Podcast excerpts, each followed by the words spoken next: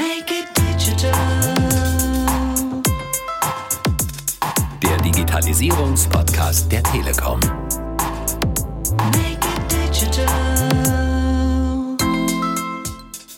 Der Umsatz in Deutschland mit diesen Themen IoT, Internet of Things, beträgt in 2018 rund 25,1 Milliarden. Und in 2020 wird sich das verdoppeln. Das heißt, dann sind es fast 50 Milliarden. Also da tut sich enorm was. Digitalisierung einfach machen. Der Podcast der Telekom zur Digitalisierung ist zurück mit einer neuen Staffel. Und in Staffel 5 geht es um das Thema IoT, alles vernetzt. Und darüber möchte ich heute reden mit Hagen Rickmann, dem Geschäftsführer Geschäftskunden der Telekom. Hallo Philipp, guten Morgen. Make it digital. Ja, es geht um das Thema IoT. Hagen, schön, dass du zu uns gekommen bist. Ja, das freut mich. Ich bin gerne da. IoT, eine Abkürzung, die uns tagtäglich begegnet, äh, hier bei der Telekom, aber natürlich auch vielen unserer Zuhörer. Sie steht für das Internet der Dinge und ehrlich gesagt ist schon so ein bisschen was wie so ein Buzzword geworden. Es begegnet einem, aber so richtig eine Vorstellung davon haben viele nicht. Vielleicht kannst du ein bisschen für Klarheit sorgen. Was versteckt sich hinter IoT? Ja, IoT, wofür steht das eigentlich? Internet der Dinge, aber Englisch heißt es natürlich Internet of Things. Also äh, da sind wir schon komplett im Englischen, aber das hat mehr als Relevanz, nicht nur im Englischen, sondern insbesondere für Deutschland. Und was steht dahinter? Es ist und geht um die Vernetzung von Objekten und Maschinen. Also dass Maschinen, Objekte alle miteinander kommunizieren, dass wir Zustände sehen können, dass wir äh, messen können, wo, wann, wie gerade was passiert, dass man mehr Informationen bekommt, dass möglichst alles Realtime, dass Sensoren miteinander sprechen, dass wir immer genau die Zustände zum Beispiel von Lebensmitteln in Prozessketten kennen. Warum ist das wichtig? Damit auch die Kühlkette nicht unterbrochen wird. Jetzt werde ich schon detailliert. Aber im Großen und Ganzen geht es darum, Maschinen um Objekte miteinander zu verbinden. zu vernetzen. Ähm, also äh, es hat nichts damit zu tun, dass beispielsweise eine Maschine anfängt, bei Google zu suchen oder das Internet so zu nutzen, äh, wie wir Menschen das tun. Es ist ein spannendes Thema und ähm, äh, ich könnte mir vorstellen, dass sich da draußen einige äh, der Geschäftskunden, die wir gezielt ansprechen wollen, sagen, ja, ich habe ein kleines Unternehmen, ich habe eine Bäckerei, ich bin ein Gemüsehändler. Das Thema Internet der Dinge und vernetzte Sensoren, ähm, das sollen mal die Großen machen. Ja, äh, das könnte man denken, aber ich glaube, es hat auch große Relevanz, auch für die Kleinen. Natürlich hier oder da vielleicht zu Anfang etwas schwerer, sich dem zu nähern und das vorzustellen, aber ich möchte ein Beispiel geben. Der Bäcker heute, in der Regel gibt es den Einfilialisten, der die eine Filiale um die Ecke hat, eher noch selten, sondern es sind häufig Ketten. Schon heute arbeiten eine Menge Bäckereien, um ihre Logistikkette zu optimieren, um ihre Öfen zu steuern, um vielleicht Nachschub auch während des Tages optimal miteinander abzustimmen. Schon heute arbeiten Bäcker, Filialen oder auch äh, größere Bäckereien mit solchen Systemen, weil sie permanent diese Informationen brauchen. Wofür und warum?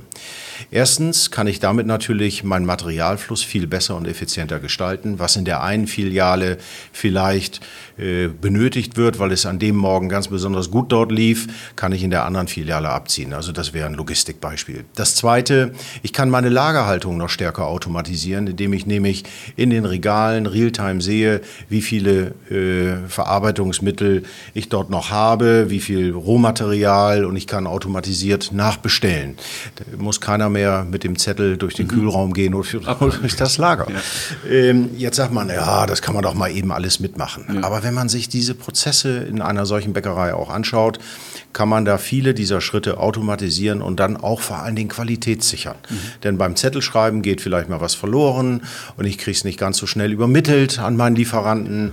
Und wenn ich das in eine Kette tue und dann das vielleicht gleich in die Abrechnung, beziehungsweise erst in die Bestellung, dann in die Abrechnung und in die Bezahlung bringe, habe ich einen großen Produktivitätsgewinn. Und dabei hilft genau diese Vernetzung von Maschinen. Deswegen auch für kleine, Philipp, hochrelevant. Allerdings ist natürlich zu Anfang, muss man sich dann schon hinsetzen und überlegen, womit fange ich dort an. Das wäre mein Ansatzpunkt. Ähm, Ich könnte mir vorstellen, dass sich der eine oder andere sagt, ich bin immer noch Handwerker und kein IT-Mensch. Ja? Ich verstehe, wie ich Holz bearbeite, Ja. Ja, aber ähm, von Computern habe ich keine Ahnung. Von daher, ähm, wie, nimmt man, wie, wie, wie kann, man diese Menschen mit nehmen? Äh, wie kann man sie ermutigen, sich auch mit dem Thema zu beschäftigen? Weil Vorteile, das haben wir ja gerade eben gehört, liegen auf der Hand. Ich glaube, es ist wichtig, zunächst einmal die Angst oder auch den, ein bisschen den Respekt davor zu verlieren. Das tut mal ganz gut. Sich einfach mal ranzutrauen und zu sagen, Mensch, erklär mir das mal. Und das Zweite, was ich sehr empfehlen würde, vielleicht auch mal zu gucken, was macht mein Kollege. Da gibt es ja regelmäßigen Austausch dazu in verschiedenen Gremien oder auch wir als Telekom bieten dazu genügend Workshops oder Foren oder oder an, um mal zu sehen, wie kann man sich den nähern. Wir bringen auch gerne äh, zum Beispiel solche Handwerker auch zusammen, um einfach mal einen Einstieg zu vermitteln. Drittens ist es immer ratsam und gut, sich mit einfachsten Dingen erstmal der ganzen Sache anzunähern. Also nicht gleich den Masterplan mhm. für die komplette Automatisierung äh, meiner Schreinerei jetzt aufzuzeigen, sondern vielleicht fängt man erstmal mit der Vernetzung unter den Mitarbeitern an. Das hat was mit Kollaboration zu tun. Dann kann vielleicht der eine oder andere Mitarbeiter äh, auf seinem Smartphone durch Sensorik und eben IoT, Internet of Things, die Maschinen permanent, die Wartungszustände sehen. Das wäre ein nächster kleiner Schritt.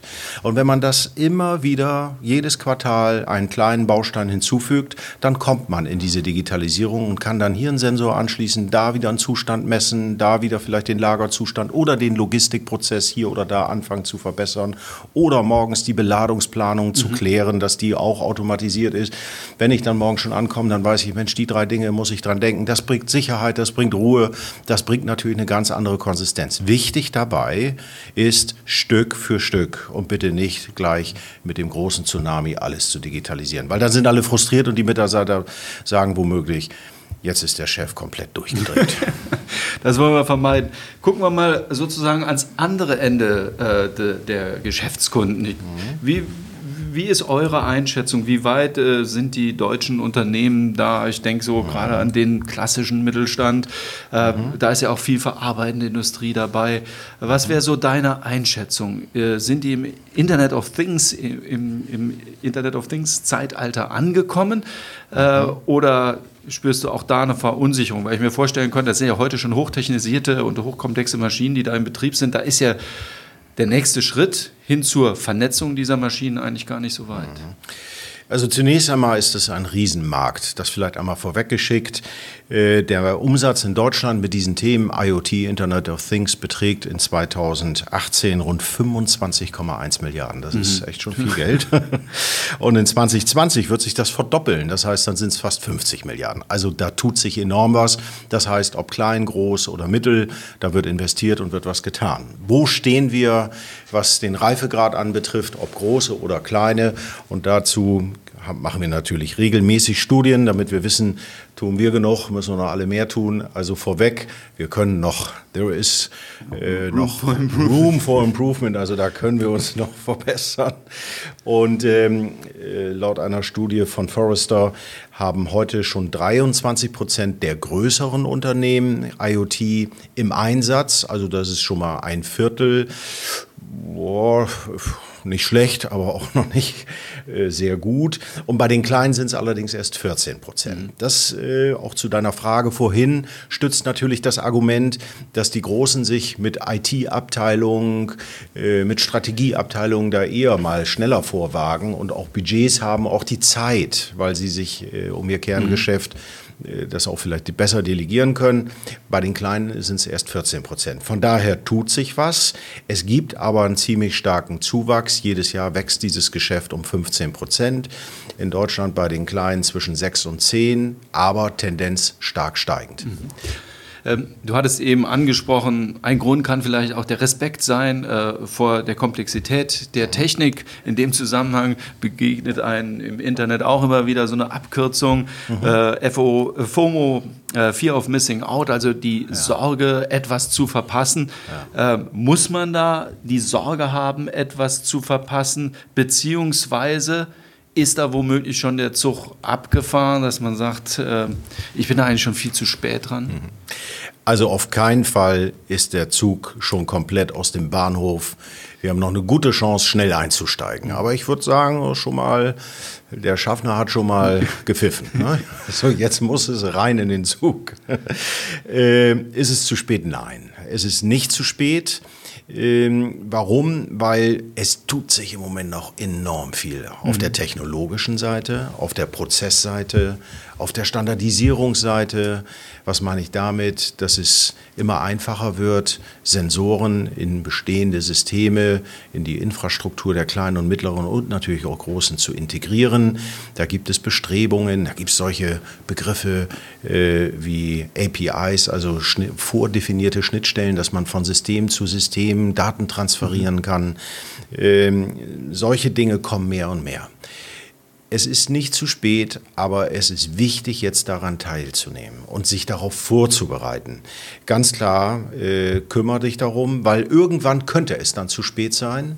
Und wenn der CEO, der Chef, nicht selber darüber nachdenkt, mal ein bisschen liest, sich informiert, auch mit seinen Kollegen, auch mit seinen Wettbewerbern, sich mal dazu austauscht oder in andere Branchen schaut, dann könnte es irgendwann schwer aufzuholen sein, äh, einen, einen solchen Vorsprung, der sich jetzt erarbeitet. Wer jetzt investiert, wird nicht morgen sofort ganz groß ernten, aber es wird irgendwann, wird es dann sich lohnen, das zu tun. Deswegen rein in dieses Thema tun und machen, aber es ist definitiv nicht zu spät. Gut, dann lass uns doch mal konkret werden. Wenn jetzt jemand diesen deutlichen Appell gehört hat und gesagt hat, okay, Herr Hagen Rickmann hat recht, ihr habt das jetzt vielleicht auch schon mal ein bisschen vor mir hergeschoben. Hast du so ein paar Tipps auf Lager, was du sagst, das sind so Themen, mit denen sollte man sich als erstes beschäftigen. Das sind so die ersten Schritte, um sich dem Thema zu nähern. bei IoT. Wir sprechen ja über IoT. Äh, Die ersten Schritte, wie man sich nähert, einerseits habe ich gesagt, fangen Sie mit ganz einfachen Themen einfach mal an. Sowas kann es zum Beispiel sein, ein Asset Tracking. Also bestimmte Asset Dinge, Tracking. Asset Tracking heißt, äh, meine Maschinen, die ich vielleicht auf Baustellen habe oder die Öfen bei dem Bäcker, die miteinander zu vernetzen und äh, nachzuverfolgen, wie die sich im täglichen Leben, wie sie benutzt werden, wo sie stehen, äh, wie sie ausgelastet werden. Wann muss ich da zum Beispiel wieder äh, mal eine Reparatur oder eine Pflege vornehmen? Das nenne ich Asset Tracking. Ähm, damit kommen wir dann zum nächsten Thema. Alles ein bisschen Englisch, aber auch davon nicht erschrecken. Dahinter stehen ganz einfache Begriffe. Also Nachverfolgung von, von meinen Vermögensgegenständen wäre die ganz einfache Übersetzung. Klingt natürlich viel besser mit Asset Tracking. Das zweite wäre äh, Predictive Maintenance. Wieder so ein englisches Ding. Also vorauszusagen, wann muss ich eine Wartung an der Maschine vornehmen. Wie läuft das heute auf dem Trecker, auf der Maschine, wo auch immer, sehe ich die Stundenzahl und ich weiß, irgendwie nach 100 Stunden muss da mal ein Ölwechsel stattfinden. Ne? So, und wenn der Geselle nicht aufpasst und sagt, naja, hat der andere schon gemacht, dann macht das Klang und dann ist der Kolbenfresser da. Also jetzt sehr vereinfacht gesprochen. Das kann man sich auf alle anderen Maschinen natürlich auch, äh, kann man das übertragen. Und wenn ich dann automatisiert zum Beispiel immer einen Hinweis bekomme, da ist was fällig, hier solltest du mal nachgucken oder oder, dann spare ich A, einen möglichen Crash der Maschine oder einen Ausfall in einem Produktionsprozess und kann vielleicht den Techniker schon frühzeitig bestellen, der sich darum kümmert. Das wäre ein zweites Thema. Also Asset Tracking, Predictive Maintenance, Fernüberwachung für das Thema Sicherheit in bestimmten Themen. Zum Beispiel könnte ich mein Gelände damit auch sichern. Es gibt Anbieter von Rolltoren, die permanent sagen, wer ist wo rein und raus gegangen. Haben wir auch Kunden. Hörmann ist da zum Beispiel einer davon. Im Industriebereich ist es Seuster. Das sind äh, Themen, wo ich anfangen kann. Oder ich kann zum Beispiel auch boxen, und das ist der typische Gemüsehändler, um Ja. wieder bei einem Klein zu sein. Nomax macht es äh, zum Beispiel so, dass sie alle ihre Boxen, die sie, äh, wo sie frisches Gemüse von der Ernte bis zum Konsumenten nachweisen können. Das war jetzt, ich sage jetzt mal, zwölf Stunden unterwegs. Ja. Ne? Von der Erde bis in, in, den zum, äh, in den Salat sozusagen äh, sind dann zwölf Stunden vergangen und ich kann das sauber nachweisen. Da kann man sagen, ja, glaube ich dem auch. Ja, aber das macht ja gerade den Unterschied. Dann kann ich mich differenzieren. So, das sind so die ersten kleinen drei, vier, fünf Dinge, die man machen kann. Das waren jetzt vier, Ja. fünf Beispiele. Also ich, ich fasse mal zusammen, da geht es als allererstes mal, sich Gedanken zu machen um einen Anwendungsfall. Ähm, was, was, was kann ich eigentlich ähm, äh, ja, vernetzen bei mir in der Firma? Ist das so Richtig. Das ist nochmal ein guter Hinweis. Jetzt habe ich immer gesagt, was macht man damit? Ja. Aber du kommst jetzt auf das Thema und sagst, Mensch, wie nähere ich mich dem? Ja. Und dann muss man überlegen, a, neben der Einfachheit, wo kann ich es einfach implementieren? Und wo erzeuge ich auch möglichst schnell einen Mehrwert. Und das vor und für Kunde. Das ist zum Beispiel sowas wie das Tracking meiner, also die Nachverfolgung der Möhre aus dem Boden bis in den Salat. Ist das ein Mehrwert für meine Kunden? Ich persönlich, wenn ich bei dem einen oder anderen großen Supermarkt bin und sehe so Regionalmodelle, gehe ich da immer zuerst hin, weil ich sage, ich will nicht, dass, der, dass die Pink Lady über die Ozeane schippert, also sprich der Apfel. So, wenn ich weiß, der kommt hier 40 Kilometer äh, entfernt und den hat dort ein, äh, ein Apfelbauer beispielsweise angebaut und äh, ich kann da im Zweifel sogar mal hinfahren, ist das attraktiv für mich. Oder im Zweifelsfall, wenn man Restaurants beliefert und denen nachweisen kann, Ja. Leute, mein Gemüse ist nicht länger als zwölf Stunden unterwegs gewesen, hier kriegst du die frische. Ga- Ganz genau. Und dann habe ich einen regionalen Bezug. Ich gebe dem Kunden ein gutes Gefühl. Darüber denken wir im Moment alle auch nach. Ich halte das auch für wichtig. Stichwort Nachhaltigkeit. Und dann kann ich, wenn ich das gegenüber meinen Wettbewerbern habe, habe ich sofort etwas, was vor Kunde wirkt. Was ich mit automatisiert mit Internet of Things damit nachweisen kann und damit eine höhere Glaubwürdigkeit erzeuge. Das wäre Teil 1. Und was ich machen würde, um mich dem zu nähern, sagen, was hilft vor Kunde? Wo kann ich einen Prozess im Lager vielleicht gut automatisieren? Könnte ich mir jetzt bei dem Gemüsehändler beispielsweise auch vorstellen. Er wird ja tausende von Kisten haben Richtig. und auch viele Listen, wo abgehakt wird, Ja. händisch. Wir kennen ja alle die Listen, die werden immer Ja. lang und, äh, und das funktioniert auch alles. Aber es ist natürlich noch viel besser, wenn ich daraus auch ein Qualitätsmerkmal daraus machen kann. Und äh, für die, die im Lebensmittelgeschäft unterwegs sind oder mit Lebensmitteln arbeiten, HACCP ist eine zwingende Voraussetzung. Vor 20 Jahren, glaube ich, ist das mal eingeführt worden. Heute Standard Usus. Müssen wir kurz erklären. Es ist äh, eine Kontrollvorschrift, die es seit 20, 25 Jahren, glaube ich, gibt, die Qualität, Sauberkeit etc. sicherstellen soll. Und wenn ich sowas dann mit IoT umsetze, schaffe ich natürlich A, eine saubere Dokumentation, wenn das überprüft wird, und B, bin ich damit schneller, weil alle zum Beispiel parallel auf das eine oder andere zugreifen können und ich nicht keine Zettelwirtschaft mehr habe und diese Zettel hin und her schieben muss und dann in Ordnern abhefte und so weiter und so weiter. Das ist eine, eine einfachste Anwendung dann, die vielleicht ein bisschen weiter hinten in der Produktion ist und nicht so sehr vor Kunde. Also, Anwendungsfall. Erster Schritt, um sich Gedanken zu machen, wo könnte ein erster Ansatzpunkt für mich sein, wo ich eine heute noch analoge Vorgehensweise digitalisiere. Was wäre der nächste Schritt? Was wäre noch etwas, was man bedenken muss auf dem Weg zum Internet der Dinge und der Vernetzung? Ich glaube, ein ganz, ganz entscheidender Punkt ist dabei auch, ähm, wenn man das in einem Unternehmen hat, ob klein, mittel oder groß, auch klar zu machen, dass das die richtige strategische Weichenstellung fürs Unternehmen ist. Das heißt, auch die Mitarbeiter mitzunehmen. Auch, vielleicht hat nicht nur der Chef großen Respekt, sondern auch jeder Mitarbeiter und sagt, Mensch, die Liste, da habe ich jeden Tag eine Stunde länger dran ausgefüllt und jetzt geht das alles so schnell und dann ist vielleicht mein Arbeitsplatz in Gefahr äh, berechtigte Angst und äh, auch fairer Punkt. Ich denke aber, wenn man erklärt, dass damit auch wieder neue Aufgaben hinzukommen und man die Produkt- und Dienstleistungspalette vor Kunde wieder erweitern kann und vielleicht die Qualität und die Produktpalette erweitern, was auch immer. Das muss man den Mitarbeitern klar machen, weil sonst können sie als Unternehmensleiter, als Führungskraft sich noch so tolle Dinge ausdenken. Wenn sie ihre Mitarbeiter, wenn wir unsere Mitarbeiter da nicht mitnehmen auf dieser Reise, dann wird das irgendwo stecken bleiben. Und ähm, vielleicht will das Unternehmen ja auch irgendwann mal einen neuen Mitarbeiter ansprechen äh, oder äh, sich attraktiv für Azubis machen. Und ich könnte mir vorstellen, dass die dann wiederum sagen, Mensch, mit so einer Zettelwirtschaft, wo, wo lande ich denn hier? Ich könnte mir vorstellen, dass man mit so einer ähm, modernen Herangehensweise dann auch äh, nach auf dem Arbeitsmarkt punkten kann und sagen kann, Leute, hier ist wirklich die neueste Technik im Einsatz. Absolut, guter Punkt, den du dort bringst, weil mit einer Zettelwirtschaft, dann denken die vielleicht eher an Omas Einkaufsliste und nicht an einen modernen Industriebetrieb oder auch an, nicht an einen äh, guten Mittelständler. Ich glaube, es ist, kann großer Attraktor sein und das würde ich mir zunutze machen. Ich würde eben, wenn ich junge Leute in der Ausbildung, nach der Ausbildung, nach dem Studium zu mir hole, durchaus Freiräume einräumen. Das nennt sich neu dann agile Arbeitsmethoden.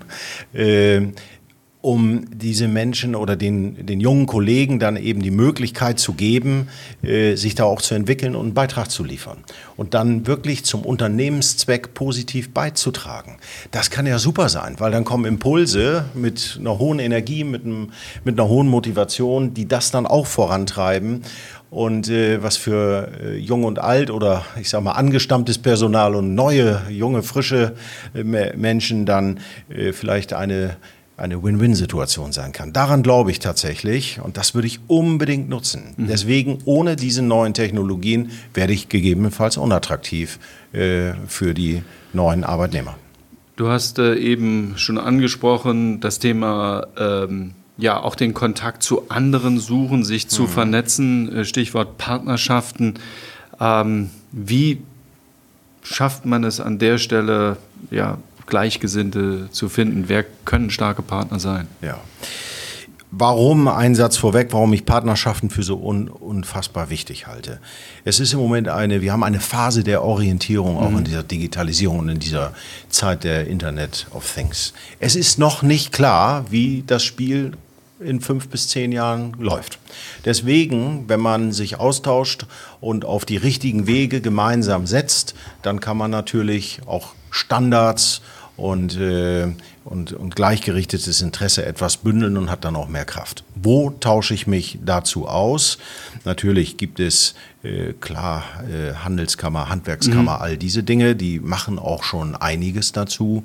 Dann gibt es natürlich, äh, so wie wir als Telekom, die regelmäßig dazu Veranstaltungen machen, die Digital, so nennen wir die Veranstaltungen jeweils in den Städten, Städten. sechs große laufen Städte, jetzt wieder an, laufen jetzt wieder an und jetzt sind wir im Herbst natürlich auch noch auf der Digital in Köln und da sind viele Gleichgesinnte und dann kann ich mich einfach mal beim einem guten Gespräch dazu austauschen. Erstens. Zweitens sind da hervorragende Vorträge, die sind auch nicht theoretisch, sondern die sind praxisorientiert. Dieser, was haben wir gemacht? Das drittens, das Wort Use Case ist ja verbreitet. Ich habe vor kurzem jemanden getroffen, der kannte diesen Begriff gar nicht. Mhm. Dann sage ich, das ist für mich wie morgens Hallo und Guten Morgen sagen. Ja. Und dann sagte ich, dieses Use Cases ist für mich ein einfach praktisch, was kann ich damit konkret machen, wie geht das und hier ist die Blaupause der und leg mal los. Der Anwendungsfall. Anwendungsfall. Danke, dass du das für mich übersetzt. Und äh, ist auch richtig. Und ich denke auf Messen, auf, auf den klassischen Wegen, die die Kollegen auch kennen und bei Anbietern wie wir als Telekom, aber natürlich auch bei unseren Mitbewerbern, die machen da auch einiges zu. Äh, ich bin natürlich der Überzeugung, dass wir das hier oder da noch ein bisschen besser können. Aber das muss ich auch hier sagen. Also mit Blick auf die Zeit, ähm, Vielleicht nochmal zusammenfassend. Das Internet der Dinge, IoT, Internet of Things, alles wird vernetzt. Was sind so zusammengefasst nochmal die drei wichtigsten Punkte, die man beachten muss, wenn man loslegen will? Nummer eins bei dem Thema IoT gilt auch vom Kunden her denkend. Ganz wichtig. Und den Anwendungsfall sich sauber vornehmen. Mhm. Was kann ich in einem Use Case, Schrägstrich Anwendungsfall erreichen. Das wäre der erste Punkt, der mir wichtig ist beim Thema IoT. Zweiter Punkt, das gilt insbesondere für mittelständische und große Unternehmen. Weg von der Silo-Denke, haben wir drüber gesprochen. Und jungen Menschen mal die Möglichkeit geben, ihre Ideen mit einzubringen. Jetzt ist gerade die Gelegenheit, das mal zu öffnen und äh, sich gegenseitig zu befruchten im Unternehmen und weg von diesem Silo. Der eine macht das eine und dann mhm. schmeiße ich das rüber. Das halte ich für wichtig. Stichwort Interoperabilität.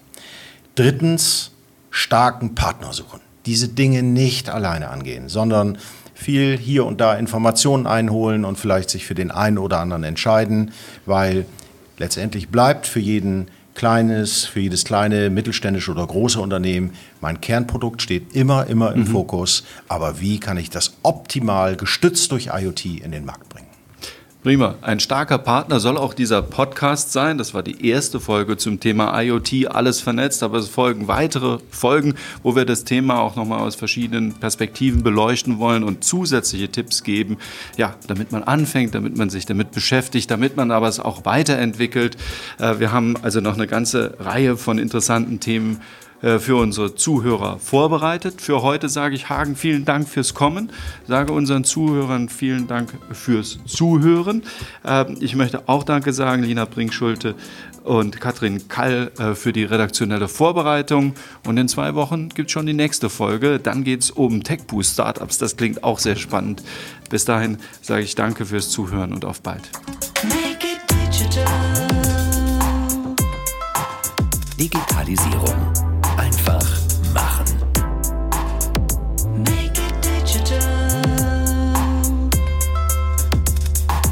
Digitalisierungspodcast der Telekom.